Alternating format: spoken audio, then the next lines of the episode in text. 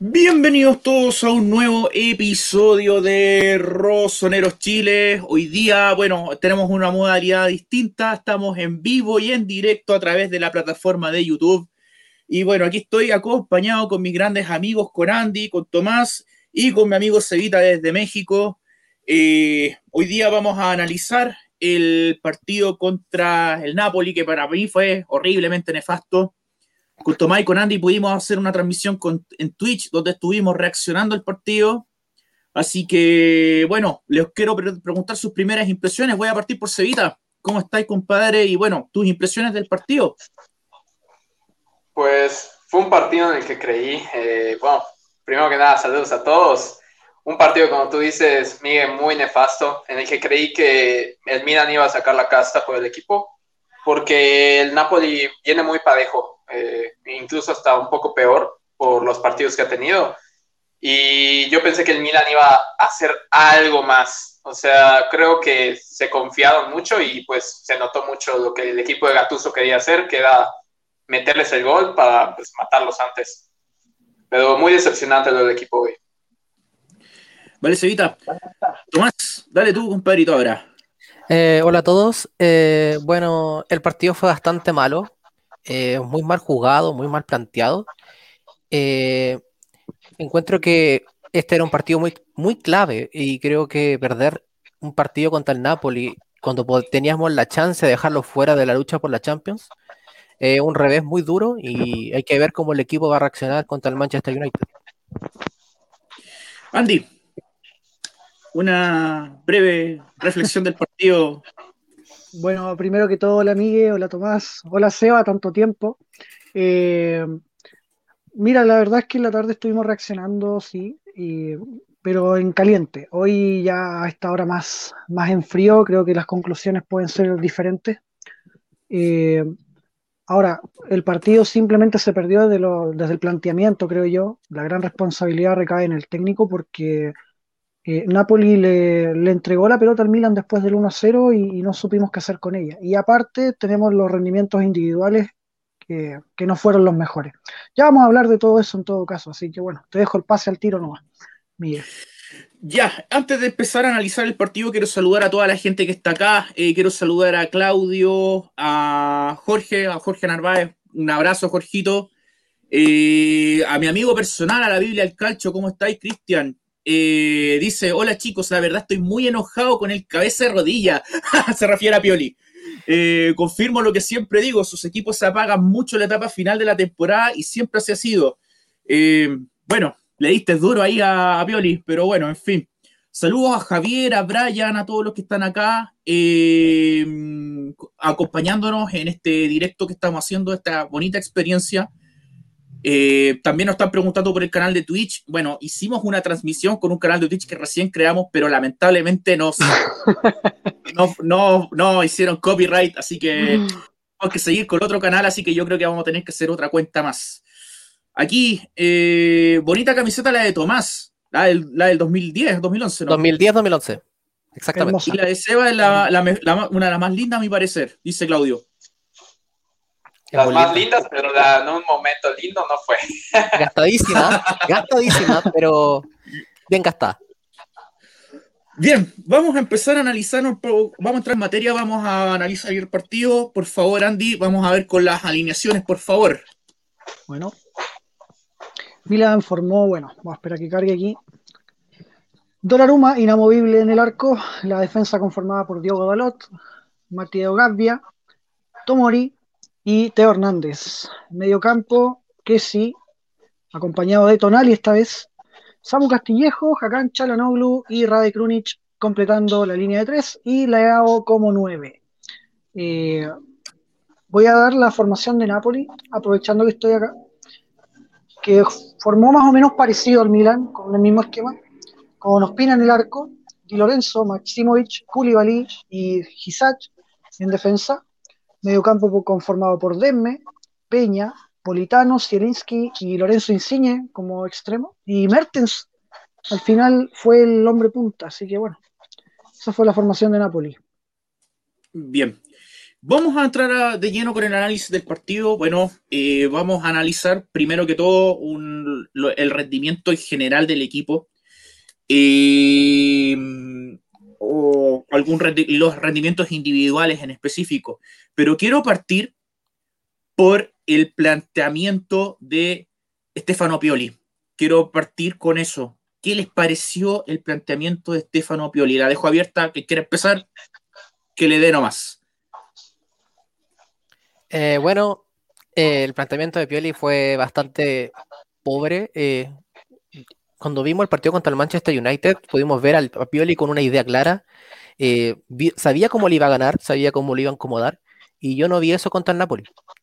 vi un equipo que le costaba tomar la posesión, que le costaba triangular, que le costaba tirar todo, hacer las transiciones rápidas, y eso recae principalmente en que la función de Kakan Chalanoglu no fue cumplida como debió ser. Él estaba muy lento, eh, la reacción estaba muy baja y también Pioli exhibe al jugador porque sabe que no está bien físicamente. Entonces ponerlo en un partido de alta exigencia cuando tenemos que ganar sí o sí es un error total del entrenador. Después los cambios llegaron tarde, eh, la forma de juego con Napoli en ventaja tampoco mejoró y también las actuaciones individuales fueron bastante deficientes. Em, Andy, Seba. Le doy la palabra a Seba. Sí, Seba, Seba, dale Seba. Yo pienso que lo que está pasando eh, más allá eh, con el planteamiento de Pioli, lo que fue hoy, fue definitivamente el error, como dice Tomás, de meter a Hakan. Hakan está pasando por un mal momento eh, y ya van partidos que se le han visto con un mal momento desde su lesión. Y no estoy diciendo que haya un jugador mejor que él jugando en su posición, pero la verdad eh, no creo que también Hakan hubiera podido, bueno, no hizo absolutamente algo que pudiera ayudar al equipo en el, partido de hoy. Y yo siento que Stefano Pioli hubiera elegido otra alternativa, hubiera pensado más eh, y yo hasta hubiera puesto a Brahim y no estoy diciendo que Brahim sea mejor que Hakan, solo pienso que, por ejemplo, eh, al igual que Romagnoli, ambos están teniendo un momento difícil en el club por su rendimiento y pues no podemos tomar esos riesgos en estos partidos tan importantes. Prácticamente les estamos dando al Inter un pase gratis ya a su campeonato. Entonces era un partido importante que no se supo como que concretar bien eh, ni fundamentar bien qué se iba a hacer en el campo. Eso creo yo. Andy, ¿algo más que agregar? ¿Difieres de la opinión de Tomás y de Seba o tienes algo completamente aparte? yo la verdad es que hoy vi un partido donde el Milan en ningún momento fue dominador del juego eh, por iniciativa propia. Eh, los primeros 20 minutos fueron desastrosos eh, y a la larga Milan regaló todo el primer tiempo. De hecho, en el segundo sí, Napoli mantuvo el control del partido hasta el gol. Cuando hace el gol, se replegó como típico equipo de, de Gattuso y le entregó al Milan todas las armas para poder empatar y hasta ganar el partido y simplemente no se aprovechó eso. No, no tuvimos eh, rendimientos individuales eh, a la altura. Eh, los los, perdón, el partido que protagonizó Dalot, Chalanoglu y Castillejo fueron. bueno, Castillejo es un caso especial porque hoy por lo menos no jugó tan mal. Eh, pero, pero aún así no, no está al nivel. Pero Hakan claramente no está en su nivel hace rato, no, no es de ahora nomás. Y lo de Dalot simplemente eh, impresentable, o sea, no, no tuvo absolutamente nada que ver con el partido con el United. Prácticamente todas las pelotas que tocó las perdió. El gol del Napoli viene por una pérdida de él mismo, al querer entregar un balón a un Castillejo con doble marca. Eh, no, la verdad es que no fue el partido de Milan y yo creo que esto obedece igual a las ansias de jugar el partido de vuelta de Europa League con el Manchester United. Eh, el equipo no entró a tono al partido, eh, se conectó tarde y, esto también tiene mucha responsabilidad Pioli porque al final eh, hoy trató de jugar con lo mejor que tenía, pero al final terminó metiendo, por, en términos coloquiales, toda la carne a la parrilla y, no le salió, no le salió ni de cerca. y Andy, Andy, eso que dices, bueno, de, por ejemplo, con Dalot, eh, ya, ya había eh, experiencia que con Dalot, por, en el lugar de donde pues en la derecha, por donde está Calabria, y Calulu Dalot hacía partidos horribles, o sea, en el, eh, contra el United jugó en su posición natural de izquierda. Entonces ahí sí te das cuenta que Pioli no supo leer el juego. Eh, no, tú no puedes meter a Dalot por derecha porque no es su posición. Y tuvo un pésimo juego. Y la verdad, o sea, no te bien, tienes razón. Claro, quiero destacar un par de comentarios. Eh, aquí está de, mi amigo la Biblia del Calcio, Cristian, que comenta aquí, dice, la verdad es que si el United pide 20 millones por Dalot, se le devuelve al United y si, si, como dicen acá que el Napoli lo quiere, se lo doy y me quedo con Calulú como vice Calabria. Me impresionó muchísimo que, que Calulú no tuviese oportunidad como lateral derecho, siendo que las actuaciones de Calulú como lateral derecho fueron muy convincentes, muy convincentes. Yo lo hubiera puesto a él. Sí, yo también. Yo, no, me explico cómo, cómo le inventas una posición a Dalot y, no ocupas a, a Calulú, que es un buen jugador como lateral derecho. Un jugador más rápido, más físico, puede aguantar más los, cruces con Insigne.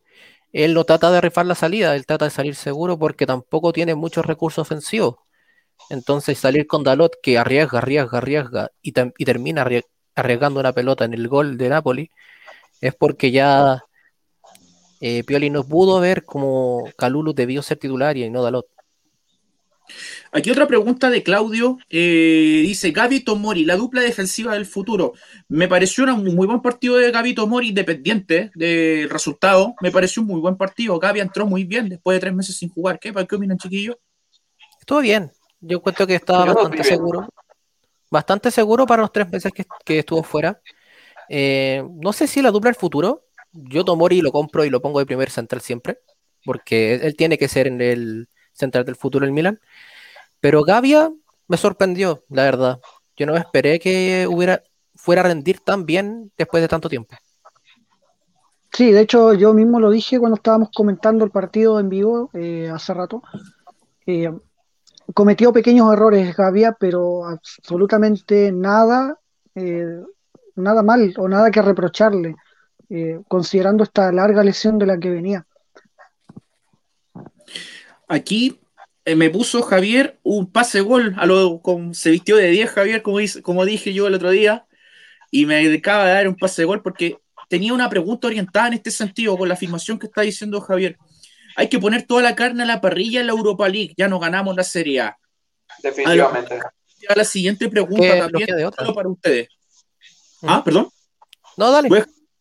Eh, voy a dejar plantear la siguiente pregunta, no solo para ustedes tres, sino para el resto de la gente que nos está siguiendo. ¿Debiésemos jugarnos todas las cartas en la Europa League, viendo que ya la Serie A está prácticamente perdida? O si ya damos por perdida la Serie A. En realidad solo preguntan una. Eh, Yo creo que no hay que dar por perdida la Serie A. Todo puede pasar en un campeonato. el Inter la puede regar por unos partidos, pero también yo siento que el Milan sí debe enfocarse, por lo menos, en llegar a la final de la Europa League. Por lo menos. Es que yo ya siento que la que Pioli privilegió la Europa League. Al final, Kier sintió una pequeña molestia, lo cambió al tiro por Gavia. Eh, usó a Castillejo sabiendo que Salemaker es mejor, que rinde más y que le cumple más para lo que él quiere. Puso a Chalanoglu para descansar, no sé, a Meitea, Krunic de, de esa posición y al que sigue sacrificando a Leao, que va a tener que seguir jugando, aunque ahora se lesionó, tiene una lesión muscular, y mañana lo van a evaluar. Y no salimos de ningún partido sin un lesionado, eso ya es terrible. No, no, es costumbre. Sí. Pan de cada día. Sí. Y, y bueno, yo creo que esto fue lo que quería Piol en un principio, poner todas las, todas las cartas a la Europa League ya este partido para mí contra el Napoli no lo tomó en serio y porque está pensando ya en el Manchester United. Se les veía con la cabeza en otra parte. Sí, sí, estoy completamente de acuerdo.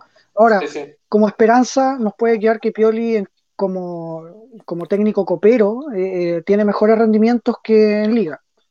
Eh, antecedentes tiene, llevó a la Lazio a una final de Copa Italia en su momento, una Lazio bien disminuida, y, por lo general no lo hizo mal en Copa con equipos menores. Así que bueno, con este Milan yo creo que en Europa League eh, tiene su prueba de fuego este miércoles. Ahora, si Milan llega a quedar eliminado con Manchester United, se le va a complicar mucho, en demasía, el panorama no solo al equipo, eh, sino que a Pioli y su continuidad, porque hoy, con esta derrota con Napoli, Juventus queda a un punto con un partido menos.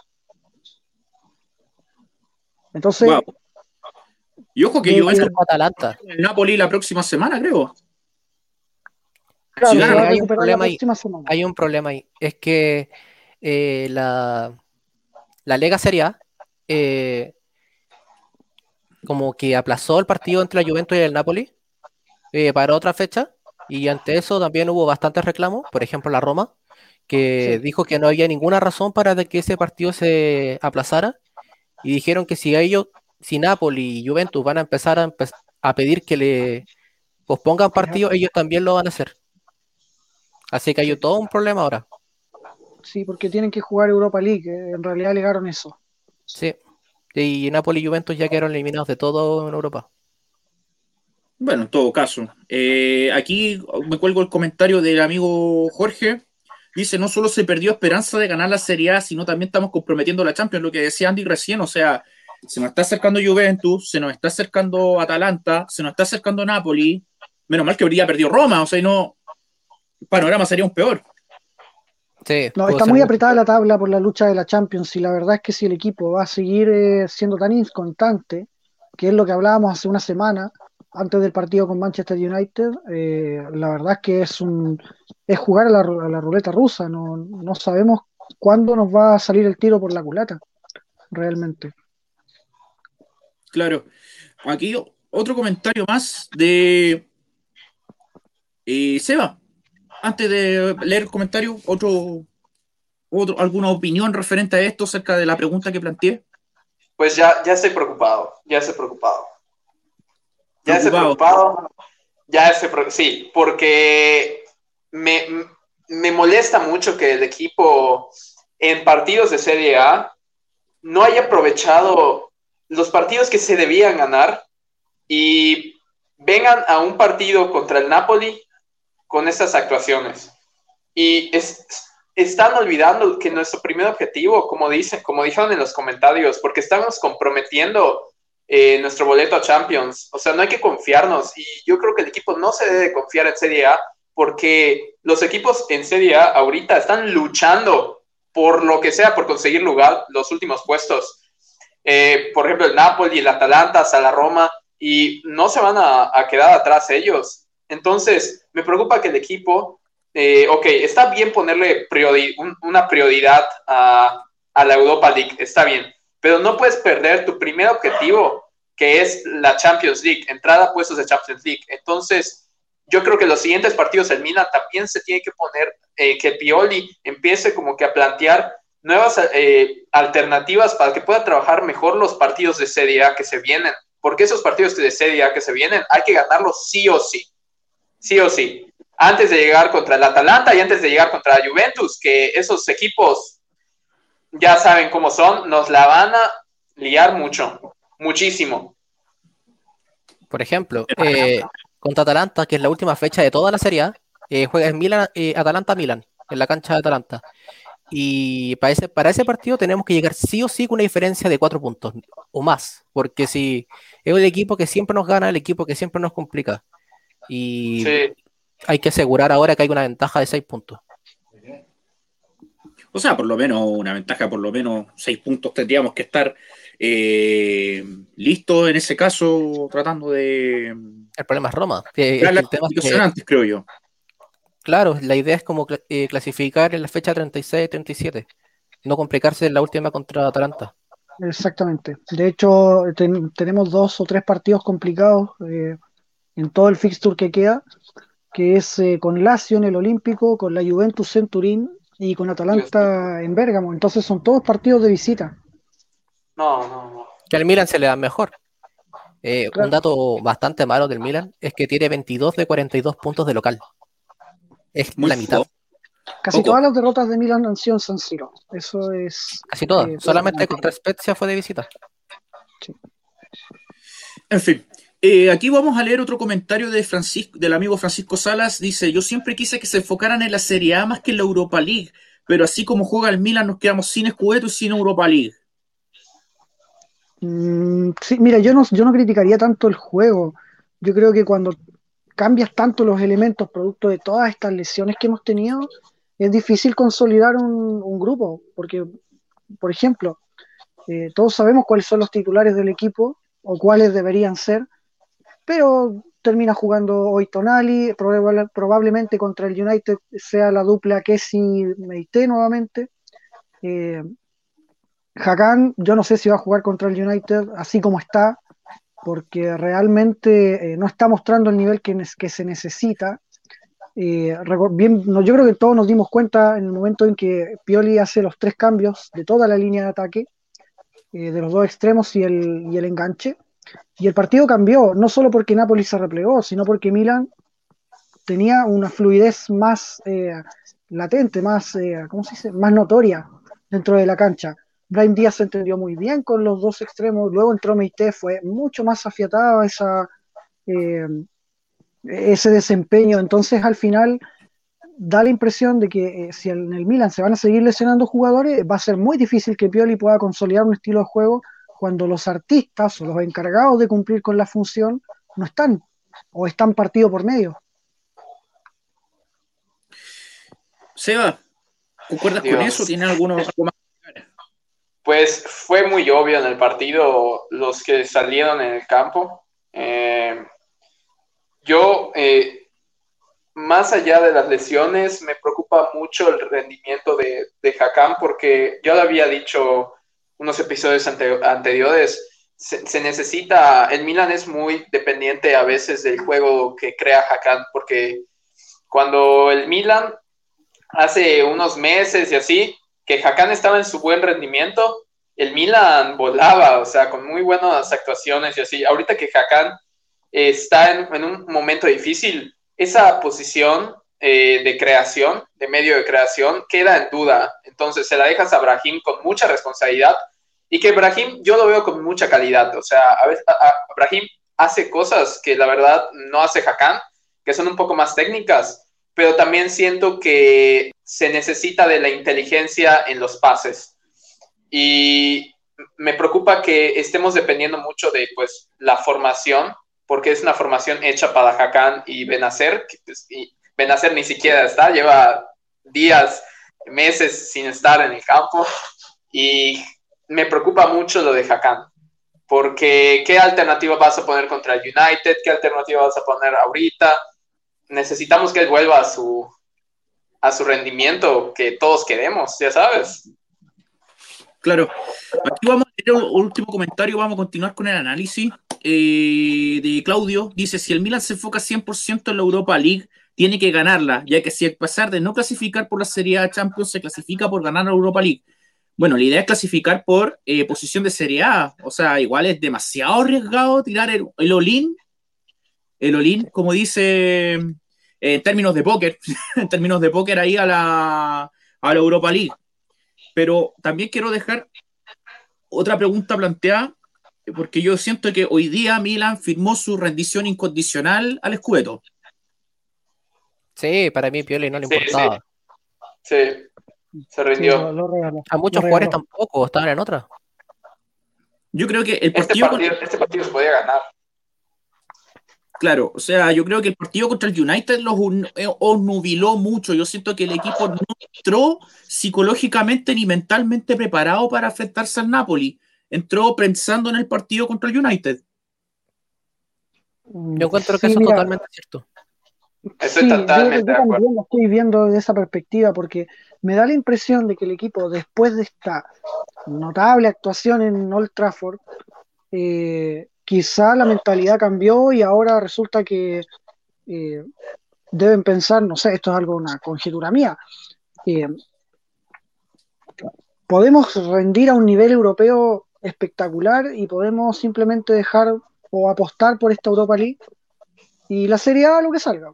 Eh, total, tenemos nivel europeo para competir dado lo que vimos obviamente en el partido con el United, porque para mí, yo lo dije en su momento, el partido en Old Trafford fue junto con el de Napoli en, San Paolo, bueno, ahora se llama Diego Maradona, fueron los dos mejores partidos del Milan en todo lo que va de temporada. Y si ese es el Milan que vamos a ver siempre en Europa League, entonces, claro, es completamente justificado tirar la Serie A, considerando además que hoy estamos a nueve puntos de Inter y un Inter que hoy vuela, que no tiene absolutamente nada que ver con el de inicios de temporada. Llevan ocho victorias al hilo y tienen un fixture extremadamente fácil en comparación al resto. Claro, o sea, eh, si nos ponemos a analizar un poquitito el partido o el día de hoy, lo reitero, yo creo que Milan eh, entró, no entró al partido con Napoli, creo que entró eh, mental, mentalmente en otra, estaba en otra el, equipo. y, y, lo reitero, Pioli firmó la capitulación hoy día al Escudeto, firmó la capitulación, o sea, le dio el le bandeja el título al Inter, no es probable. Y siento yo que hubo rendimientos individuales muy bajos, muy bajos. Ahora quiero entrar a analizar esos rendimientos individuales, sobre todo de tres jugadores que me llamaron mucho la atención. Diogo Dalot, eh, Samu Castillejo y Hakan Chalanoglu. Bueno, Seba ya habló un poquitito de Hakan Chalanoglu. Ahora quiero que Seba hable de Dalot y de Samu Castillejo. De Leao no vamos a hablar. ¿Ah? lo voy a dejar aparte. Lo voy, a dejar aparte a Rafa Leao, pero yo sí. Está bien, está bien. O sea, hay, hay ah, ok, ok. Eh, de Samu Castillejo. Eh, eh, de Samu Castillejo, aunque yo creo que ya pues, ya hemos dado Samu Castillejo, pero igual. Pues mira, yo lo que había dicho con Dalot, o sea, yo a, a Dalot, para mí es un jugador con buen carácter, eh, se le ve que sí le echa ganas, Nada más que en este partido ya se le habían visto partidos malos de lateral de, derecho, la verdad. A, mí no me gustaba Dalot por derecha. Eh, y hoy yo creo que pues se demostró que Pioli, además de que no hizo bien el planteamiento, pues Dalot no supo llevar el partido bien. Y con muchos errores, eh, malos pases, muy, muy nefasta su actuación que pues determinó eh, una jugada peligrosa y no, no, sé qué decirte. Yo con lo de Dalot hoy me, me, quedé como uno de los peores de la cancha. Eh, sinceramente, para mí uno de los peores de la cancha. Y Samu Castillejo, eh, ya, ni sé, ya ni sé qué decirte de Samu. Ya ni sé qué decirte de Samu, Miguel. Ya, ya estoy cansado. O sea, ¿por qué? Porque Samu es de esos jugadores que les das mucha oportunidad en el campo. Yo creo que Pioli ya le dio tantas oportunidades. Samu Castillejo ha tenido las mayores oportunidades de todo el equipo porque eh, o Salemaker se la vive lesionado o hay otras lesiones. Entonces ha tenido tantas oportunidades y las ha mal aprovechado. ¿Qué pasó con el Samu Castillejo del año pasado? Antes de que Samu de Castillejo se lesionara, yo lo veía jugando muy bien. Muy bien. No sé qué le pasa. O sea, si le pesa mucho ya la camiseta, eh, la posición, o no sé si ya es un estado anímico mental, pero yo ya no sé qué decirte de Samu, porque es esta oportunidad que le dan y no se le nota nada, nada, absolutamente nada. Sobra en el campo. Ay, ay, ay. Fuerte, ¿eh? Fuerte. Ni yo le he tirado tanta caca yo concuerdo. Pero estoy cansado, estoy cansado. Oh, viejo, a ver, Dale. ¿Qué no le va a pesar, qué no le va a pesar las 7 a Samus y mira quién lo usaba hace 15 años nomás? Bueno, sí. Sí. y otro pobre, o sea, tienes, tienes a Mené. Pato. Pato lo en su momento. De Olofeu. Mené es un crack. De, de Olofeu. Aunque, me, aunque me cargaba, pero también debo mencionarlo, Robinho. no, ahí, ahí está la maldición de las 7. Ahí, ahí ah. Es una maldición también ese número, además del 9. Esos dos números están malditos. Ahora, ahora, ahora. Ahora, están fetas esos números. Yo, yo concuerdo con el comentario del Seba creo que los dos peores de la cancha hoy fueron Dalot y Hakan, creo que Hakan más que Dalot. Eh, pero bueno, es que es el tema, hoy de esos dos no haces uno. Es impresionante lo mal que jugaron. Eh, yo entiendo y, puedo justificar a Dalot en el sentido de que no jugó en su puesto. Eh, ahí debería haber jugado claramente Calulu, pero jugamos con una banda menos. Eh, Castillejo, yo siempre he dicho y lo sigo reafirmando, jugar con Castillejo, jugar con 10. hoy le metió un poco de ganas, entregó muy, ¿cómo se dice? Mucho aporte defensivo, por eso no lo coloco dentro de los peores. Quizás incluso Leao tuvo menos aporte que Castillejo, es claro, que Castillejo, porque Castillejo al menos se la trató de jugar defensivamente, aportó las coberturas, eh, pero realmente fue jugar sin esa banda. No, no, no, no podía entender realmente que no jugara eh, Salamakers o Calulu. Eh, de hecho, los primeros cambios que hace Pioli son Jacán, Castillejo, y no sé por qué saco a Krunich, realmente no sé por qué. Era uno de los que estaba jugando bien hasta ese momento. ahora. ¿Tú? Dale nomás, dale. Dale. Dale, no, no, que está, eh, pero sigue comentando las opciones que están ahí en el, nuestro hermoso. Eh, entonces, solo, solo el, asunto es que cuando tienes jugadores tan bajos, te pesan feo. El gol yo creo que es la prueba más clara de eso. El equipo venía en una contra, con un Napoli que se estaba replegando un poco más lento que el ataque que estaba gestando el Milan Teo Hernández ya estaba cerca del arco. Y a Diogo Dalot se le ocurre darle un pase a Castillejo, con, a un Castillejo que estaba con doble marca. Y de ahí nace el gol del Napoli. ¿Quién lo, es? ¿Quién lo hizo? ¿Quién lo hizo? Mateo Politano, que venía solo por la banda de Teo Hernández, que se había quedado enganchado en ataque. Gavia no alcanzó a llegar y bueno, todos sabemos el gol que, le salió, porque más encima le pegó mal. O sea, el hoyo, o sea, el hoyo fue de Teo.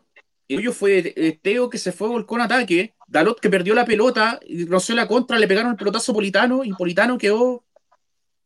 Quedó libre. Quedó listo. Eh, y le pegó bien mordido. no fue un tiro así como inatajable, pero fue muy colocado. Muy colocado. Que venció la resistencia de Donnarumma. Lamentablemente, todo inició por una pelota mal entregada de Dalot. Igual acá eh, también le, quería quitar eh, responsabilidad a Teo, porque lo de Dalot fue un error suyo. Teo tenía que estar ahí, Teo fue para ella por orden táctica, por orden del entrenador, y al final que un compañero comete un error, obviamente lo va a dejar en, la mala posición. Es diferente a cuando Teo no termina la jugada y ahí se, se devuelve y ahí sí es su error, pero en este caso no da para él. Sí, sí, totalmente fue su error, no, no hay excusa, fue error de Dalot. Y Politano es muy rápido, entonces si ya parte con ventaja ya es muy complicado pararlo. o sea, em, ya. eso es lo que puedo, eso es lo que puedo ah. agregar al respecto. O sea, creo que em, Dalot fue, de Dalot fue el error del gol y creo que por eso yo lo condeno hoy día como bueno, ya vamos a hablar del, del MVP, del, ¿Cómo se llama? Del premio de Castillejo la de los peores, claro. Más adelante, eh, quiero leer un comentario que está bien interesante. Dice, eh, saludos a Rodrigo. Dice, hoy Pioli privilegió la Europa League. Lo triste que sería que si nos quedáramos sin pan ni pedazo, mientras no esté asegurado el cuarto puesto, solo en Europa. Muy de acuerdo contigo, compadrito Rodrigo. Muy de acuerdo. Y aún falta harto para eso. Quedan 10 fechas, ¿no? Quedan 10, 11 fechas. Y obviamente no está amarrada la clasificación. De hecho, es muy complicado ahora que el Milan perdió y mientras todo el resto ganó. claro. Quedan 13 fechas, eh, Tomás. No, miento. A ver. Quedan 11 fechas. 11 fechas. 11 fechas. Muy bien. Y aquí Gonzalo dice, en el país del ciego, del ciego el tuerto es rey. El nivel de los años pasados era bajo y, y Samu, perdón, era ahí nomás. Ahora que el nivel subió, Samu quedó atrás. ¿De acuerdo con esa afirmación? Sí. Eh, a mí me pasó eso un poco con Suso, porque Suso destacaba igual como de una manera, bueno, bastante más destacable. Y, pero Samu, eh, él tiró a la banca Suso con un buen rendimiento y como dijo Seba hace un rato, eh, estamos todos muy impresionados de cómo bajó el nivel. Era un buen jugador, se lesionó en un partido contra Roma y nunca más volvió a jugar bien. Es que es buen jugador, exacto. Es un buen jugador que simplemente se perdió después de su Eh, lesión, eh, cuando regresó de su lesión. Es súper mental. El ver como un, un compañero de equipo, en este caso Salemakers, eh, le quitó el puesto a base de buen rendimiento mientras él no estaba, eh, quizás le pudo haber pegado algo en el nivel anímico, pero esa tampoco es una, excu- una excusa para que baje tanto el nivel. Un, un Samu que rendía a buen nivel y ahora que no existe en la cancha, es demasiada diferencia. Sí. No, no- Ojo, y yo al creo que punto hoy de que- día. Y, y al, pun- y al punto de que eh, da igual si juega de titular o de suplente, su soporte es absolutamente nulo. Realmente es impresionante. De hecho, Salemakers se demoró dos minutos en hacer más ofensivamente que Samu. Sí. Sí, sí. Muy bien. Eh, aquí otro comentario de mi amigo La Biblia del Calcho. Eh, si hablamos de oportunidades, ¿por qué no hablas del marido de Pioli, o sea, Krunic? Siempre lo es el más malo de la plantilla, aún últimamente parece que ha mejorado algo. Yo, Krunic ha mejorado bastante. Hoy día no hizo un Yo, partido, sí. cambió. No, y yo quiero recalcar algo. Yo atacaba mucho a Krunic y últimamente sus actuaciones, ahí, eh, eh, por ejemplo, en, ¿qué hay de diferencia entre Krunic y Castillejo? Que se nota que Krunic sí aprovecha sus oportunidades. Eh, y últimamente, la verdad, Krunic no me han desagradado sus actuaciones. De hecho, creo que aporta mucho al equipo. Ap- aporta bastante. Hoy aportó. Eh, obviamente no, no, no te impresionan sus juegos y así, pero no te resta como pues otros en la cancha. A mí también me gustó mucho Krunic y no me gustó nada que Piero le cambiara en el momento. No encuentro que fuera un jugador que, que hiciera méritos para salir. Concuerdo. Concuerdo. No, no entiendo el cambio de Krunic, la verdad. Eh, de hecho, ha subido bastante su rendimiento en los últimos partidos y, y es bueno porque Krunic en realidad no es un mal jugador, siempre lo hemos dicho, eh, solo que Pioli lo, falta que lo coloque arquero nomás. Nunca lo ha puesto en posiciones donde se le vea cómodo o donde sepa jugar o sepa desenvolverse. El esquema no lo acomoda. Exacto. Claro. Aquí vamos con otro comentario del amigo Francisco Salas. Dice, creo que la culpa no es tanto de Pioli. Los jugadores no le respondieron, es cosa de... eh, No le respondieron. Es cosa de ver a Leao como no puede pegarle a la pelota al momento que está de cara al arco. Como Tonali errando pases. En fin. Vamos a hablar de Leao. Eh, vamos a analizar la- el partido de Leao. Antes, antes de hablar de Leao, eh, Leao.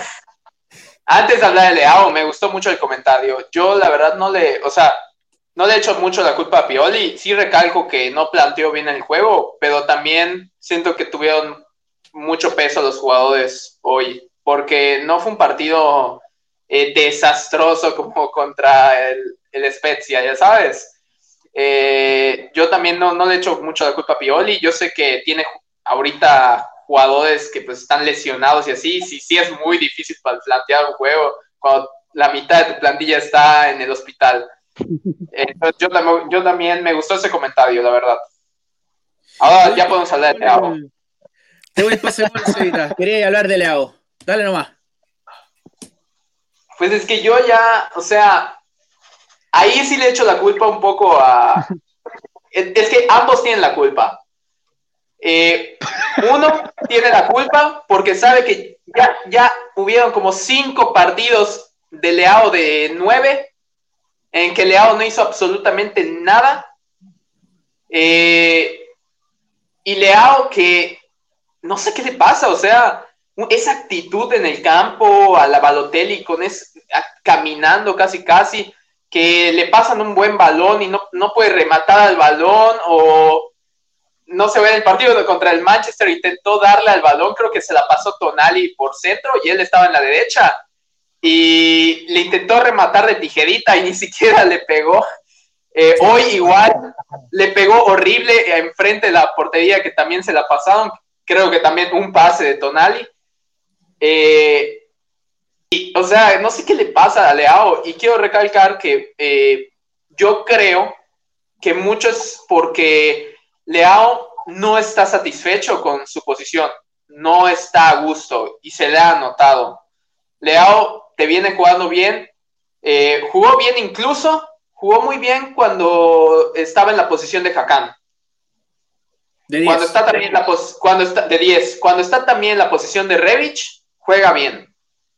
Cuando lo pones de 9, o sea, Pioli, si ya viste que Leao no te sirve de 9, no puede pegarle a ningún balón, no hace el mismo trabajo que hace Slatan o te podría hacer Mansukic, ¿por qué sigues entercado de poner a Leao? No puede seguir haciendo eso. Es un jugador que sí eh, le encanta estar en el Milan, apoya a sus compañeros todo el tiempo, está muy juguetón eh, eh, después afuera de las canchas, pero si sabes que no te está sirviendo de nueve, no lo pongas, punto. Te tienes que arreglar de otra manera. O sea, yo no entiendo por qué hay que depender tanto de esta formación, que, esta formación está hecha para jugadores que están en el hospital totalmente. Y eso, eso me molesta porque luego llegan partidos como el Napoli, que tienes que liártela como, como puedes, porque ya no tienes jugadores, no te alcanza y tienes que poner aliado de nueve tienes que poner a Krunic de portero, o sea, ya, ya estoy harto, ya no, se, ya no se puede, o sea, con Leao de nueve, no se puede. Y también Pioli no es, no es un técnico que también te quieras eh, sacar la casta por uno de la primavera. Pioli no te va a traer un jugador nueve de la primavera, claro que no lo va a hacer, prefiere tomarse el riesgo con Leao, o sea, perdón, eh, poner a Leao que tomarse el riesgo de poner a un delantero natural, porque ahorita no hay delanteros. Entonces, yo creo que por parte de Pioli está mal que siga confiando en Leao de 9 y por parte de Leao está mal que no se esfuerce con la oportunidad que le están dando, porque sí o sí es una oportunidad y que está entercado porque no te están poniendo en tu posición es una, es una estupidez. Porque Krunic, por ejemplo, Krunic, eh, él no juega en su posición la mayoría de las veces y él se esfuerza, él se esfuerza y creo que por eso Pioli lo quiere tanto. Wow. concuerdo sobre todo lo último. Concuerdo, absolutamente. O sea, yo creo que el tema con Leao es actitud. Bueno, de hecho, hoy notamos dos cosas con los chicos, eh, para los que nos alcanzaron a ver. Eh, Leao, de, partiendo desde atrás, desde más atrás, lo hace muy bien. Se le ve muy cómodo. Eh, iniciando jugadas, yendo a recuperar balones incluso, y, y, él siendo parte de la activa de la jugada, no finalizando, se pierde en el rol de nueve. Eh, no sé, yo creo que Tomás está muy de acuerdo con este comentario. Eh, de hecho, eh, es un poco lo que le pasa a Castillejo, o sea, perdón, lo que no le pasa a Castillejo, por el cual también se le critica bastante a este jugador. Hoy día en una jugada puntual, no sé si la recuerdan, Insigne quedó absolutamente sin marca, porque Dalot se fue a marcar al lado del central, que sepa Dios a quién, y Castillejo andaba paviando en otra parte de la cancha, creo que al otro lado de, su banda. Y, la verdad es que con Leao esto no pasa. Con Krunic tampoco pasa. Entonces son jugadores que, si bien te, eh, ¿cómo se llama? Pueden jugar fuera de posición y andar medios perdidos, por lo menos te van a buscar la oportunidad de generar su juego. Entonces, a mí, por ejemplo, lo de, Leao, lo de Leao es una relación de amor y odio, porque claro, un partido, el tipo eh, tiene la actitud de correr, de buscar pelotas, de generar juego, y en otros partidos como el de hoy, simplemente no te muestra nada, no tiene ganas de jugar, como si, no sé, eh, me, recuerda un poco a Balotelli en algunos aspectos. Eh, de hecho, creo que es un tema netamente mental. Leo Telly. claro. Leo Telly. Saludos a Chalito que puso ese comentario, Lea Oteli. Ahí la dejo. me parece que es un tema netamente mental, del cual ahí la responsabilidad es absoluta del técnico. Por eso al principio yo decía que este partido lo pierde más Pioli que el equipo, porque creo que eh, es responsabilidad de él, como director técnico, aterrizar a los jugadores y decirle, bueno, vamos partido a partido y no centrándome eh, en el siguiente o subsiguiente partido, que de hecho yo lo digo desde ya, es muy probable que Milan le plante un partidazo al Manchester United y clasifiquemos la, en Europa League. Es, pero muy probable, producto de lo que vimos hoy. Em, yo en con respecto a Leao, eh, yo lo defiendo harto porque juega fuera de posición, pero tampoco le puedo justificar que se pierda goles frente al arco. La jugada que tuvo de centro de Revich, eh, un centro que pasó a Koulibaly, que es raro, para empujarla solamente, y que no le pueda dar bien al balón es como ya, eh, no, sé, no sé qué le está pasando, porque antes tenía mucha más actitud, se movía bastante mal el campo, incluso cuando jugó de 9 antes, cuando estaba Jacar en su buen momento, Leao no te tiraba estos partidos. Él no jugaba de esta forma tan, en un rendimiento tan bajo.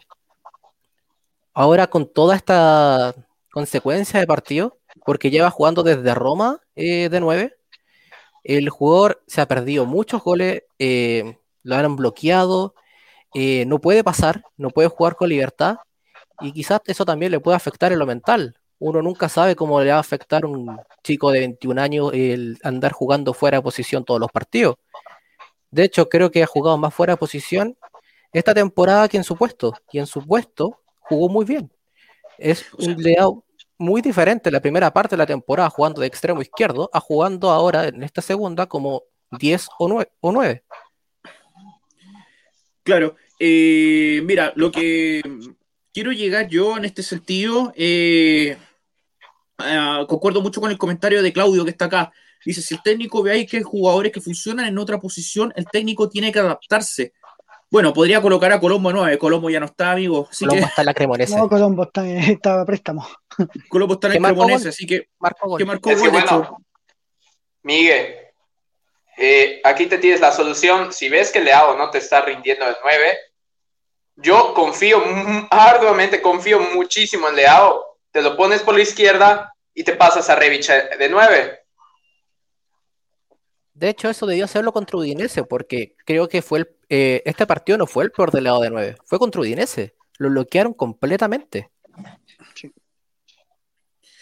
Aquí bueno, nos están dando una probable formación contra el United. Aquí el amigo Rodrigo dice: con United entraría con Gigi, Calabria, eh, Kiaer, Tomori, Teo, Kessi, Tonali, Brahim, Krunic, Salamekers y Revich. Mm, mi única duda es Tonali con- y Meite, porque Meite se vio muy bien con Kessie contra el United. Opino igual. De Pero hecho, resto- Yo pondría a Mete y ya detonar para el segundo tiempo para de sí, revulsivo. Kessie hoy se vio Sí, muy eso. cansado, encuentré yo. Eh, no jugó muy bien y Tonali erró todos los pases que entregó. Tonali es muy distinto en la cara defensiva que muestra y la cara de distribución que tiene.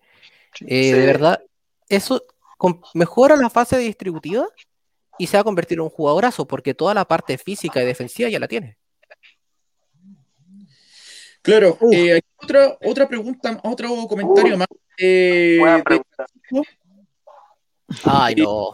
Eh, dice, estoy seguro que si no hubiésemos eh, vendido a, a Piontek, lo hubiéramos usado como reemplazo de Ibra. Tal vez no hubieran tantos experimentos en ataque dejando cada uno en su lugar sin inventos.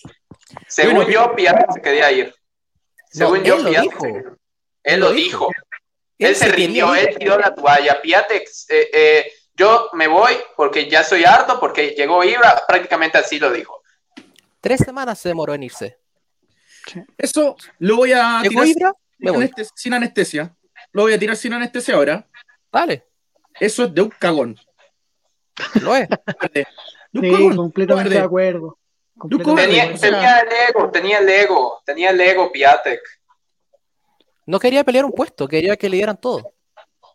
Sí, sí, de- realmente yo nunca entendí eso. Tienes la oportunidad de aprender de uno de los mejores delanteros que ha tenido el fútbol europeo eh, y te arrancas.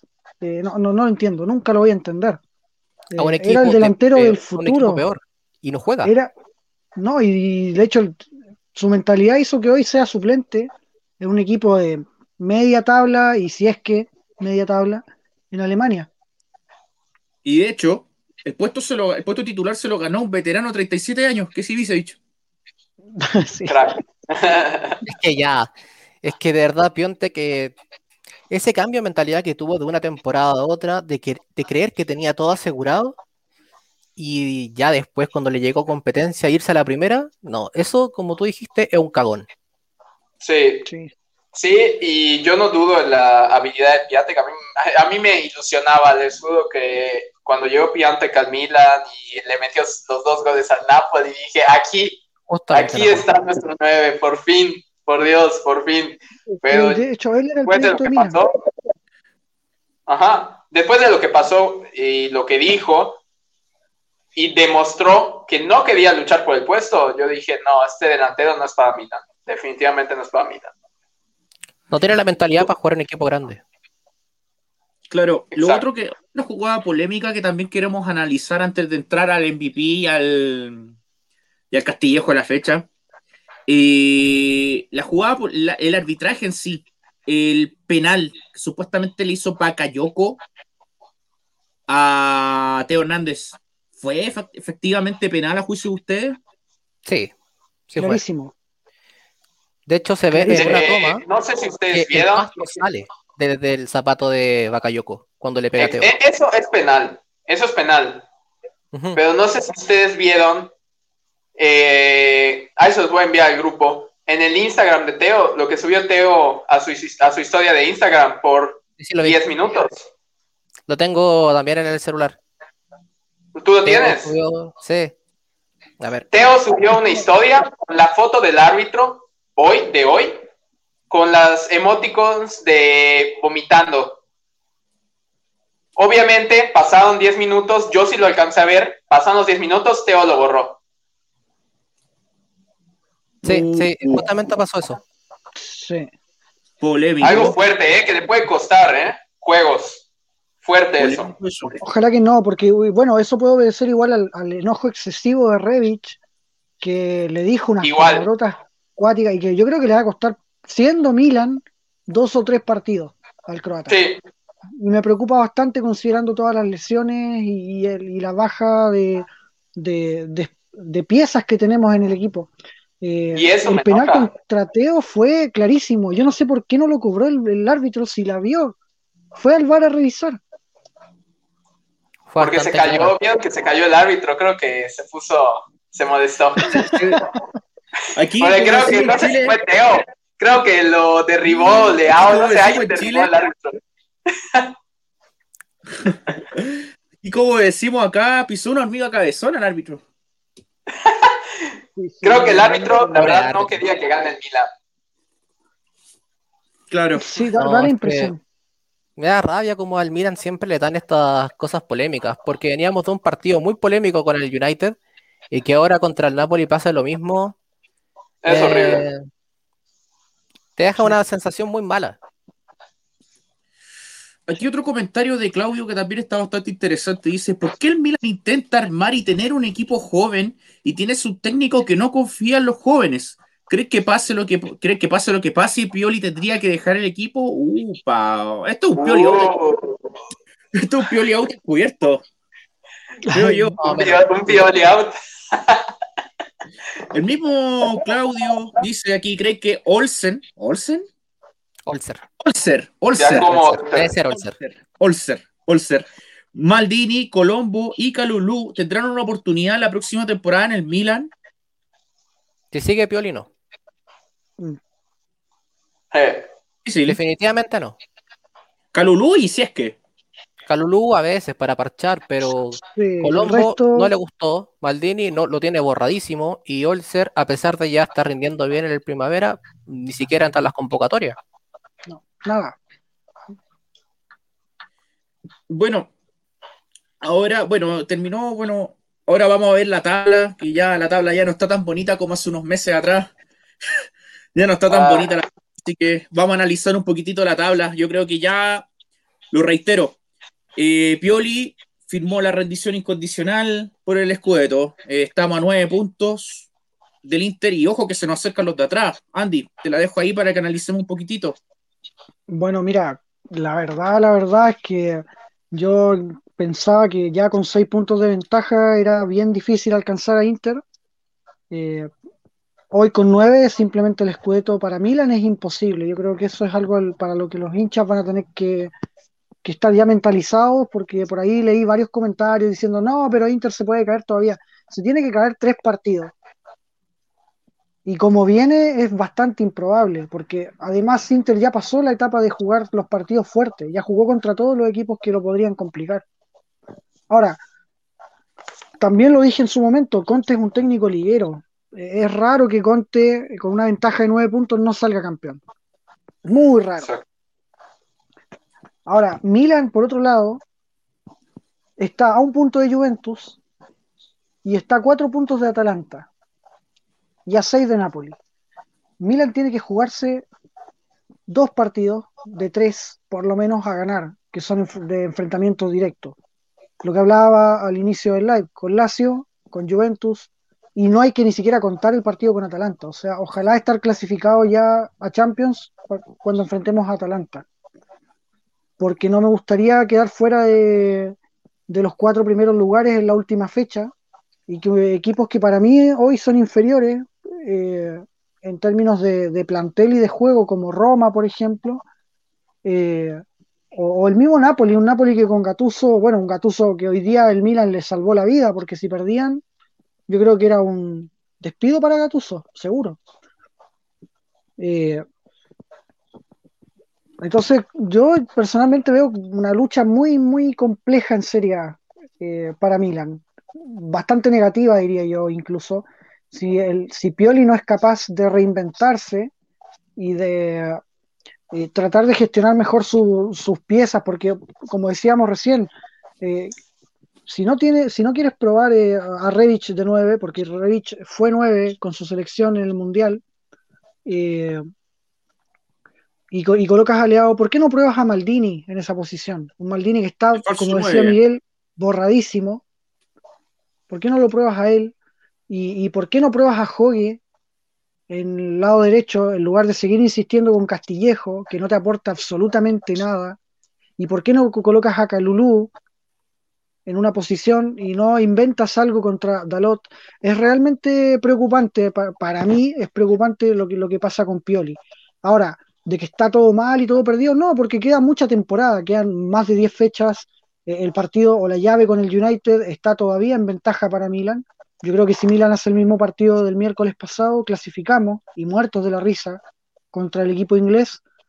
Y, sacando al principal candidato a ganar el título de, esa copa, yo creo que eh, sería factible incluso eh, poner las cartas o las fichas en la Europa League. Yo lo veo. Creo que sería una buena motivación para el plantel eh, meterle en la cabeza que sería la primera vez que el Milan gana este torneo.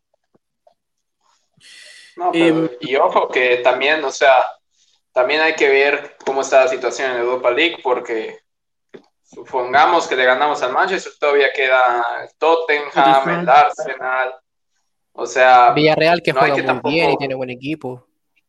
No hay que tampoco ilusionarnos, da miedo en realidad saber que tenemos que poner la prioridad de Europa League, pero tampoco hay que perder nuestro primer objetivo, que es Champions en la liga. Sí. al final estamos en octavos de final, que a los cuartos de final, que a los semifinales, que y si tenemos buenos resultados y algo de suerte está en la final, y nada garantiza que vamos a llegar ahí. Por eso a mí me enoja el hecho de que teníamos una ventaja buena en seriedad y que ante un rival clave no jugáramos de una forma eh, más seria más, decisiva para poder aumentar la ventaja y ya dejar a un rival fuera. Eso pasó ahora con Napoli. Sí, sí. Y mm, bueno, ahora quiero pasar al, a la sección preferida de todos los que escuchan el podcast. Vamos a elegir el MVP y el Castillejo de la fecha. Ay, ay, ay. Ya creo que ya está más o menos claro para dónde va la micro, pero quiero partir con, con Seba elija su MVP del día de hoy y el Castillejo de la ah. fecha. Demonios. Yo creo que me voy. Me voy por, por Gillo. Gillo. Siempre, siempre me voy por Gillo. Porque cada vez que pierde el Milan, al único que le tengo estima es a Gillo y estoy modesto con los demás. Entonces me quedo con Gillo como MVP y el Castillejo de la semana, yo sé que estuvo peor Dalot, pero yo creo que me voy por, por Castillejo.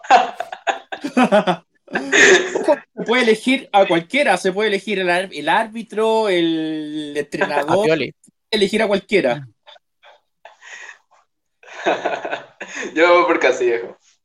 Castillejo, wow. Ahora, bueno, el MVP le vamos a poner el Maldini de la fecha. Me, mm, gustó el nombre de. la, propuesta. La propuesta. Me gustó. Sí. Dale, Andy, te toca. Ya, eh, bueno, el Maldini de la fecha, yo se lo voy a dar a, a. ¿Cómo se llama? A Tomori. Me gustó mucho el partido de Tomori, a pesar de que se mandó un condoro al inicio del partido, pero pero el resto fue todo de él. Me, encantó. Realmente este chico promete mucho. Eh, hoy nos dijeron, de hecho, que encontraban barata la cláusula que puso Chelsea por este jugador, eh, o al menos que los hinchas del Chelsea pensaban eso. Y yo la pagaría muerto de la risa, la verdad. Vale la pena que un jovencito que demuestra la personalidad y las características que tiene para la Serie A está hecho para que se quede en, en Milan por muchos años. Obligación comprarlo. Obligación. Sí, obligación, obligación. Obligación. Brahim y, Dalot, chao. Uh. yo, creo, que Dalot se tiene que ir y yo creo que el United no lo va a soltar a Dalot. Yo creo que necesita tenerle competencia a, su lateral izquierdo. Y Ibrahim, yo creo que no nos conviene seguir teniendo a un jugador o preparar a un jugador para que después se termine yendo igual. No, no es rentable. Y no nos va a inflar el Madrid. Y no nos va a inflar el Madrid, eso hace el Madrid. sí. 30 millones pedían. no, no, yo no, yo no pago 30 millones por él. No. no.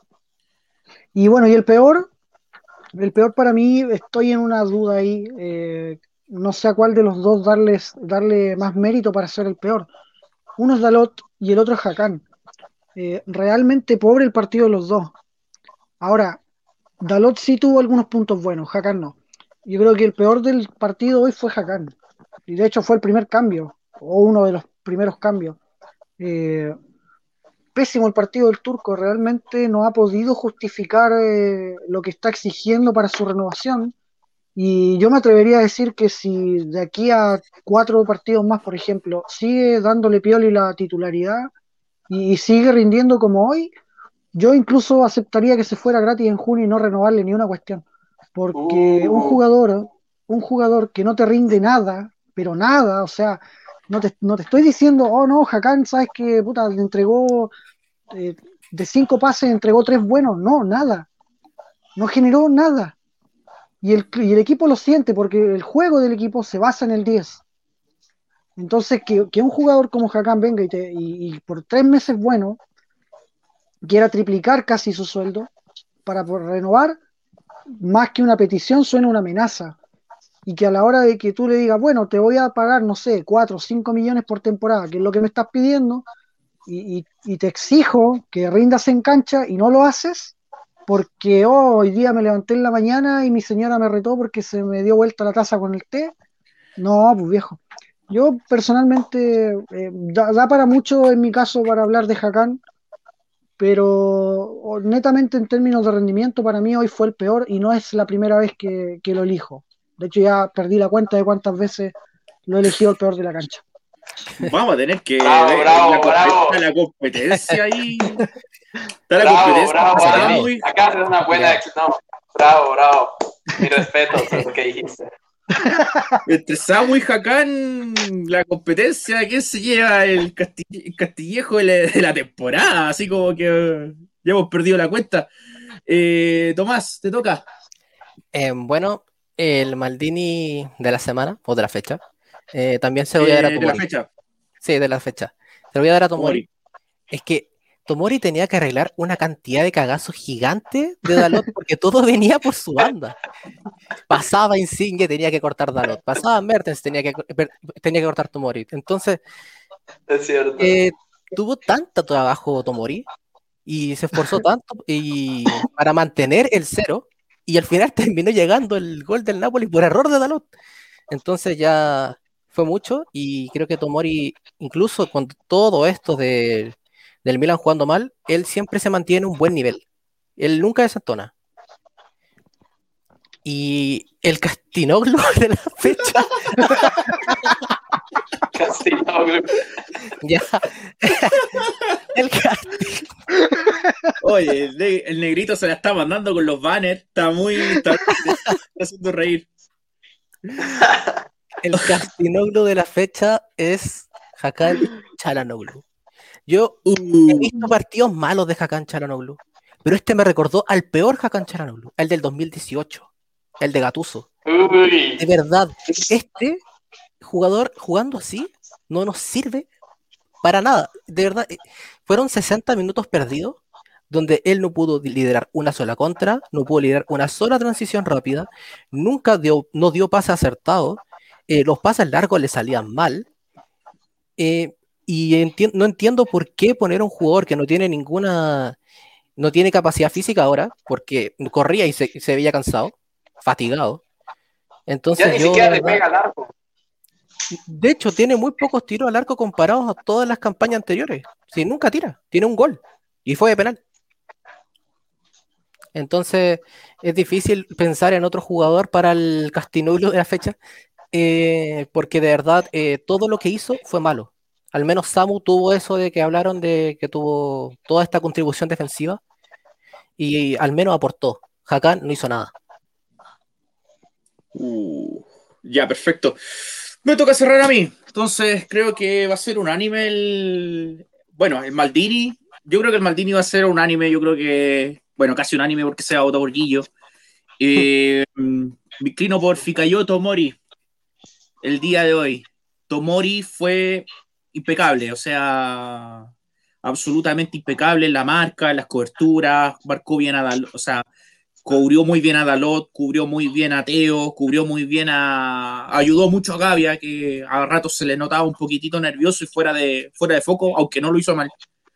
Pero creo que Tomori fue el jugador deslumbrante de la fecha, frenó a Insigne, a Mertens, a los muy buenos delanteros que tiene Napoli, porque no son malos, malos jugadores, al contrario, son muy buenos delanteros. Bueno, Eh, un Insigne, goleador, eh, lo mismo Mertens, eh, y en fin. Y el Castinoglu de la fecha. Ay, ay, ay. Puta. Ya, mátalo, mátalo. No, Hakan. Hakan. Hakan hoy día fue absolutamente impresentable. Me estaba inclinando por Dalot, pero netamente por el error en el gol. Pero creo que Hakan, Hakan fue impresentable hoy día. Impresentable hoy día. Hakan fue muy, muy, muy bajo su nivel. Me recordó mucho al Hakan de, de Gatuso. Eh, muy demasiado inconsistente, no daba pases bien, no lideraba las contras, muy bajo su nivel y yo creo que su renovación, sus 6 millones, los 5 millones que está pidiendo, 4.5, 5 millones no se condicen con su rendimiento. Y creo que si sigue así, es mejor que busquemos otro jugador que pueda cumplir esa función, porque un jugador así de irregular no nos sirve. Estoy de acuerdo, Miguel. Concuerdo. Eh, les doy el minuto de confianza. ¿Quién quiere tirar el minuto de confianza? ¿Quién, quién- quién levanta la mano y dice yo? Y quiere tirar su minuto de tirar el ventilador absolutamente y hacer pebre a lo que sea. ¿Quién, quién lo quiere? Ay, el minuto de la confianza. Mira, yo no sirvo para los minutos de la confianza y creo que mi descargo con Chalanoglu bastó, pero eh, la verdad es que eh, si tuviera que hacer una crítica hoy es eh, la misma que hice la semana pasada a Pioli. Realmente yo, bueno, los que han escuchado el podcast desde el inicio, yo para mí siempre Pioli ha sido un técnico de transición en este Milan. No, no es un técnico a largo plazo, creo yo. No tiene las características para ser un técnico a largo plazo. No porque a mí me guste o no me guste la forma en que Pioli plantea los partidos o gestiona el plantel. Es simplemente porque yo soy muy estadístico para mis cosas y resulta que a Pioli no le va bien en procesos de, muchos años. Eh, la verdad es que Pioli ya estaba cuestionado cuando, eh, o antes del parón. Yo creo que si no se hubiera, eh, no hubiéramos tenido toda esta pandemia y el asunto de- del COVID, Pioli ya no sería el técnico del Milan.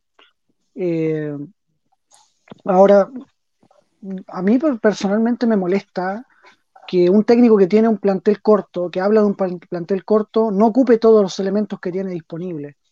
Eh, yo no estoy hablando de un pioli out, eh, nunca he sido de, tirar procesos a la basura.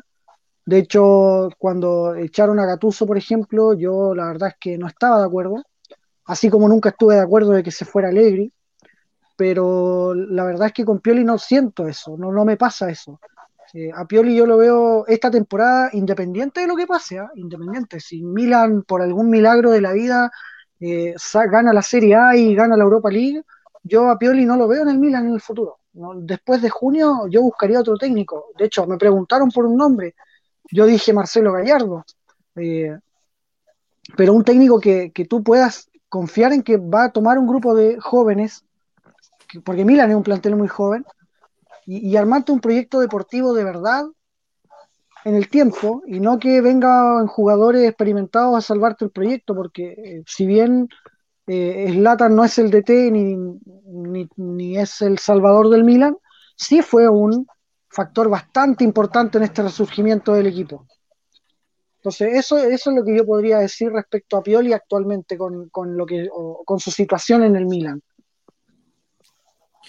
Wow, fuertes declaraciones en, sí, o sea, yo creo que el proceso, bueno, todos sabíamos más o menos que el proceso de Pioli era, tiene fecha de vencimiento. Yo creo que más de dos años no creo, no creo que dure.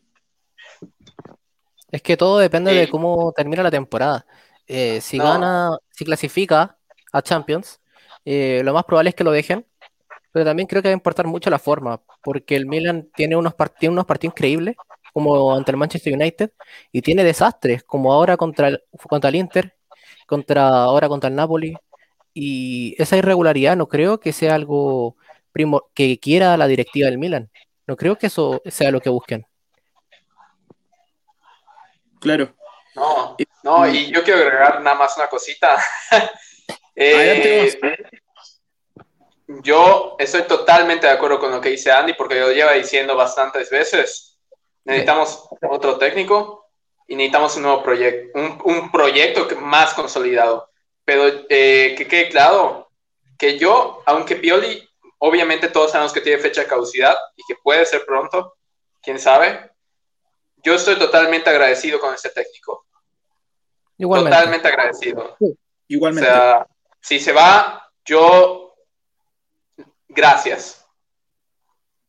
Porque nos, devolvió junto con Slatan y así lo que no teníamos hace unos años. Y eso estoy totalmente agradecido con. Nos dio la ilusión. Claro, o sea, nadie se imaginó que íbamos a estar en este momento, bueno, hasta yo creo que hasta el día de hoy peleando la Serie A, porque hoy día creo que ya la Serie A se perdió eh, de forma definitiva. Y que nos tenga en octavo de final de Europa League, o sea, nadie lo pensaba. Eh, medianamente a principio de temporada. O sea, si logra la clasificación, yo creo que no va a tener ningún problema. Bueno, eh, vamos a responder una última pregunta de los, de, los, de, los, seguidores, otra del amigo Francisco Salas, que está muy activo el día de hoy. Dice, Slatan aguantará otra temporada más. Velotti es una opción, pero no es seguro que venga. ¿Aguanta Slatan un año más? O oh, para mí no. Yo creo que no, chicos. No, no dudo. No. Tiene muchas lesiones largas. Y yo creo que el cuerpo terminar su carrera en la Eurocopa con Suecia eh, puede ser un gran término de su carrera. Sí. El cuerpo ya no le responde a Satan. Eh, y se le ve, se le ve en, su cara, en sus ojos, cuando va acompañado a sus compañeros a los partidos y está en la banca. Slatan ya no le funciona bien el cuerpo. Eh, y es la edad, es normal yo creo que lo mejor es ir por Velotti, sí o sí. Velotti tenemos que traerlo. Hay que sacarlo de ese equipo en el que está ya. yo creo que ya, no, el rosonero, el rosonero promedio. Se desciende Torino es bastante probable, aunque ahora no está sonando para el Milan, suena para la Roma.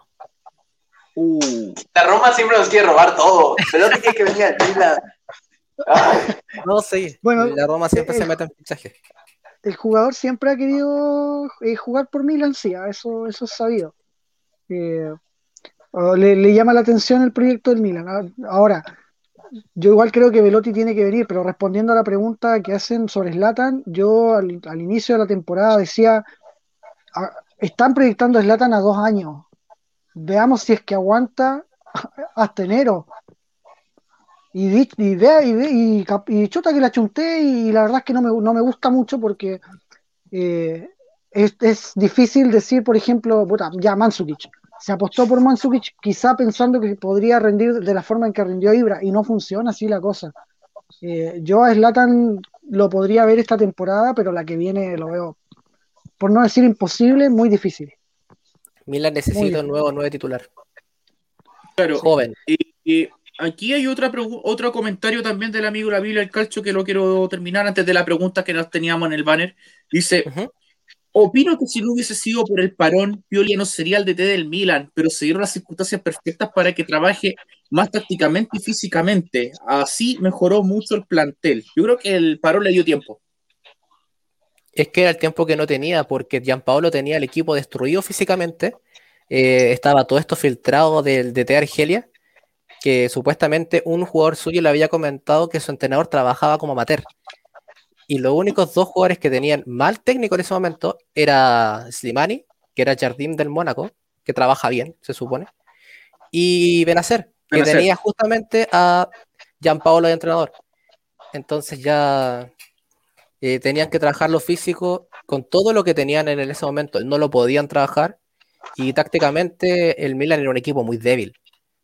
Eh, la pandemia le salvó totalmente el puesto a Pioli porque de verdad. Ah, y aparte, se- eh, mezclaron todo el tema de la pelea por Ragnick y el despido de Boban en ese momento. Eso estaba todo alrededor de marzo cuando perdimos con Genoa. Y si eso seguía, eh, a Pioli lo echaban en tres fechas más. Eso no iba a aguantar. Sí, Sí. es cierto eso. Otra pregunta dice eh, el amigo Francisco Salas. ¿Qué otro delantero traerían que no sea Velotti? ¿De la Serie A? Ya sea de la Serie A o fuera de la Serie A. En la Serie A me pues, gusta yo tengo. Yo tengo a Blajovic.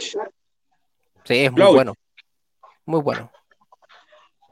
Yo traería a Dominic Calvert-Levin del Everton. Albert Levin del Everton. Cuesta, pero me gusta. Sí, mira, yo, yo la verdad es que traer, si traer jugadores eh, eh, de la Premier para mí es de repente un poco arriesgado en el sentido del, o sea, lo- no, no arriesgado, es improbable, porque cobran mucho más que, que en Serie A, si ese es el asunto. Ah, eso sí. Yo Pues creo que antes de ver un jugador, quizá el, el contrato o el, el fichaje no te va a salir tan caro, pero el sueldo sí. Porque si acá eh, en, la, en la Serie A Gillo está ganando 7 millones, en el- seguramente en un equipo de, de la Premier o de la Liga Española va a estar ganando el doble.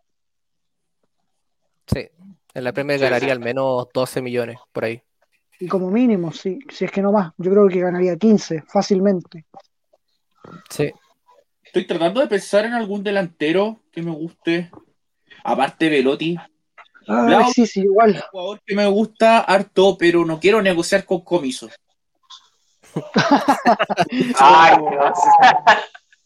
No quiero negociar con comiso por ningún motivo. Otros que me gustan son Malen y Boadu, que juegan en el PCB y en el AZ Almar, eh, respectivamente, pero ambos son representados por Rayola. Ah, no. No. Complicado. Estoy Bueno, a mí- tratando de pensar en alguno en Francia, pero A mí en su momento me llamó mucho no la me atención convence. me llamó mucho la atención poder fichar a Milik. Eh, pero está cortadísimo. Cortadísimo. Está en el no sé. Marsella, Milik, Andy. Ah, se fue. Ah, ya, ya. No, no Está en el Marsella. no- Marcó este fin de ¿Y qué piensan de Icardi? Ok, ok. Mira, Icardi Icardi Icardi. sería el- es Mm, para mí la peor opción posible para el Milan. Y si te queda Pioli, peor. Porque es un, porque es un delantero sin juego, es un delantero que necesita sí o sí que lo habiliten al frente del arco para que solamente lo empuje. Y porque eh, de verdad quieren meter a Guantanara en el Milan. Otra vez, No. no, por favor. No, por favor. Otra no. vez, porque ya estuvo cuando estaba con Maxi López. Eh, no, es que meter a Wanda Nara, que también actúa como agente de Icardi, es un peligro. A Icardi lo echaron del Inter porque armó un conflicto en- enorme de se armaron rivalidades, era la facción Handanovic y la facción Icardi, entonces ya meterse a algo así, un jugador conflictivo al Milan, por favor no. Súper tóxico, muy tóxico. considerando Polémico, que muy polémico, no- Icardi. Muy, polémico. Aparte es muy Considerando caro la para lo que unidad del grupo, sí, considerando la unidad que hay en el grupo actualmente, yo no me arriesgaría. No, Icardi es un príncipe, que se quede en el Parque de los Príncipes, porque ahí pertenece. Queda perfecto. Queda perfecto.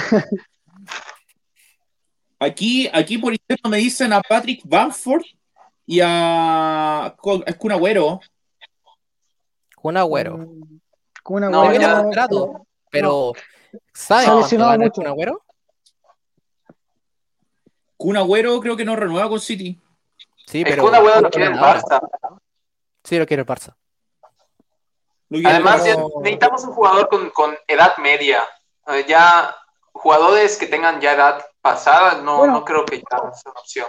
Mira, ahora que lo recuerdo, eh, no recuerdo qué, qué portal eh, habló de la opción, creo que fue ESPN, habló de eh, la opción de un posible Chiro inmóvil al Milan a final de temporada. Ahora que lo, ahora que, que- que lo recuerdo. Ahora, yo no sé si inmóvil sea perfil para Milan, realmente. Es que normalmente lo el Milan Ah, tiene ¿Tiene que hacer móviles 30, trabajo sucio, 31? como 31, 32. 31. El 9 del Milan tiene que tener juego, saber hacer trabajo sucio y obviamente ser goleador.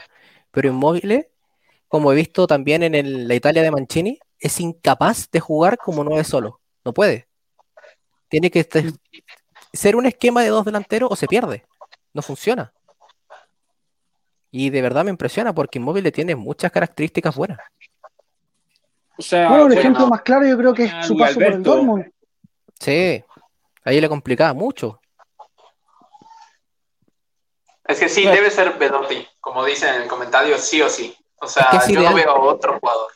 Es ideal. Yo no veo otro jugador. Otro delantero de Yo Europa, tampoco. yo no veo a otro jugador. Punto. Sí, sí, yo tampoco. Sí, Cuesta mucho ver otro.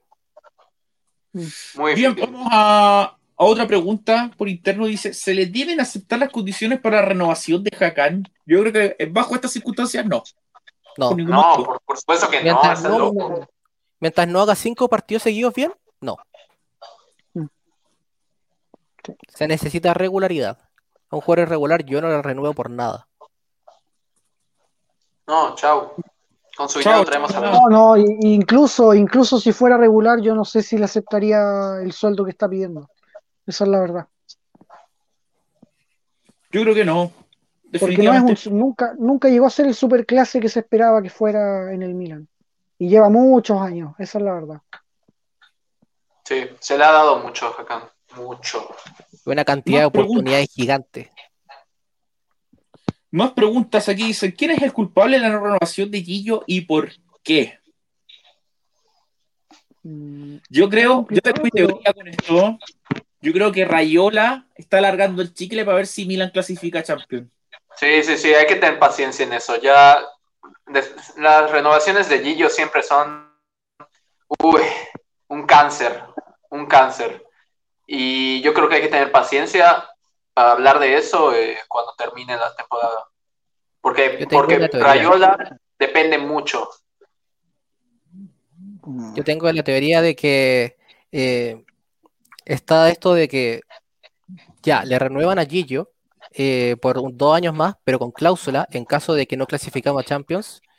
Y está la otra opción de que se le pueda renovar por más y ofrecerle más sueldo sin cláusula en caso de que sí clasifiquemos a Champions. Yo creo que están esperando todo el tiempo a ver qué nos va a pasar, cuál, cuál va a ser el destino del Milan para la próxima temporada antes de renovar a Donnarumma. Sí, yo opino lo mismo. Y yo creo que eso es una- una- un acuerdo incluso entre el propio Rayola y el club. Porque se había Sí. hablado de una renovación por un año, como para esperar a ver qué pasa. Pero la verdad es que eso es un arma de doble filo, porque si el Milan clasifica a Champions, Rayola va a exigir un sueldo más alto para una renovación de más años. Aquí Rayola manipulador, dice Brian. Es que Sí. Rayola sabe lo que hace. Sí, eh, mira, Rayola, a Rayola lo aman su- sus clientes. Porque el tipo aparte se lleva, pero es genial con sus familias. Eso es otro aspecto muy importante que quizás los hinchas no saben, pero las familias juegan un, papel importantísimo a la hora de, eh, de, firmar un contrato. No es que el jugador diga, ah, no, yo me voy nomás. Pero yo creo que uno de los casos más claros de la historia del Milan es Andriy Shevchenko. Rayola era. ¿Sí era representado por Rayola? No me recordaba de eso. No, no, no, no, no, yo te digo por el tema de que las familias influyen en, los, ah, traslados de jugadores. Claro. Perfecto, yo pensaba que, quería vivir en Londres. ¿Ah? La esposa de Chepcheco que quería vivir en Londres. Ah, sí, por supuesto. Bueno, eh, ya vamos a empezar a cerrar. Bueno, recordamos el día jueves, eh, Manchester United con eh, Milan en el San Siro a las 17 horas de Chile y ESPN 2. México creo que sería a las 2 de la tarde, ¿no? Creo que sí. Sí, a las 2 de la tarde. A las 2 de la tarde sería en el horario de almuerzo allá. Ah. En México sería el partido del día jueves. Vamos a tratar de hacer la transmisión en Twitch, vamos a tratar, porque igual el día de semana no todos tienen tiempo, entonces va a ser más difícil. complicado. Eh, si no, bueno, vamos a volver a lo, a lo antiguo que hacíamos siempre, que era con el post partido y todo eso. El día martes a las 8 con el Andy vamos a estar eh, con la gente de Red Davis Chile por, por Facebook, por YouTube, y por Twitch, creo, que me comuniqué con, la gente de Red Devils, me dijeron que iba a ser por triple plataforma, así que ahí vamos a, estar. Interesante. Ahí vamos a estar para que eh, podamos comentar un poquitito con la gente de, Red Devils. Y el domingo 21 vamos a estar con la Fiorentina, vamos a enfrentarnos a la Fiorentina en el Artemio Franchi, un reducto súper complicado. Eh, y ojalá que mejoremos, porque se nos están viniendo encima todos los rivales y ay, ay, ay.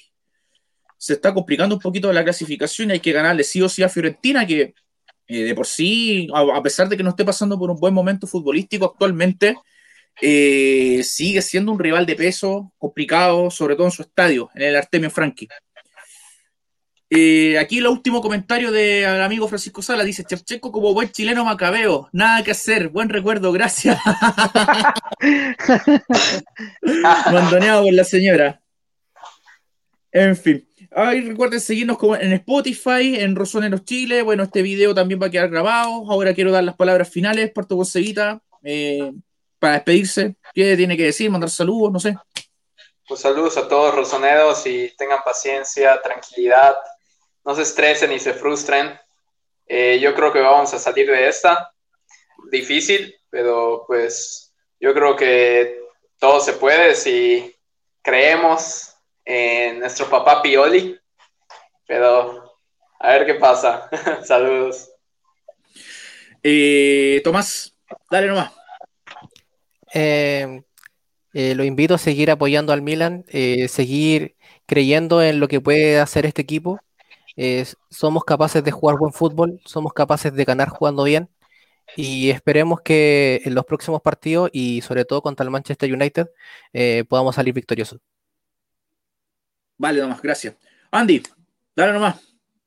Bueno, eh, antes de, finalizar un ratito en la previa del partido con el Manchester United, eh, el United al no ganar el partido de ida en casa ha sido eliminado en seis de sus últimas ocho eliminatorias, así que bueno, ahí Milan tiene la primera opción de clasificar, solo para dar una, pequeña ilusión.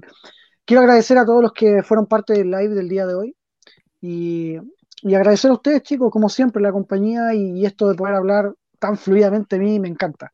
Así que bueno, agradecer la, la oportunidad nuevamente de estar acá.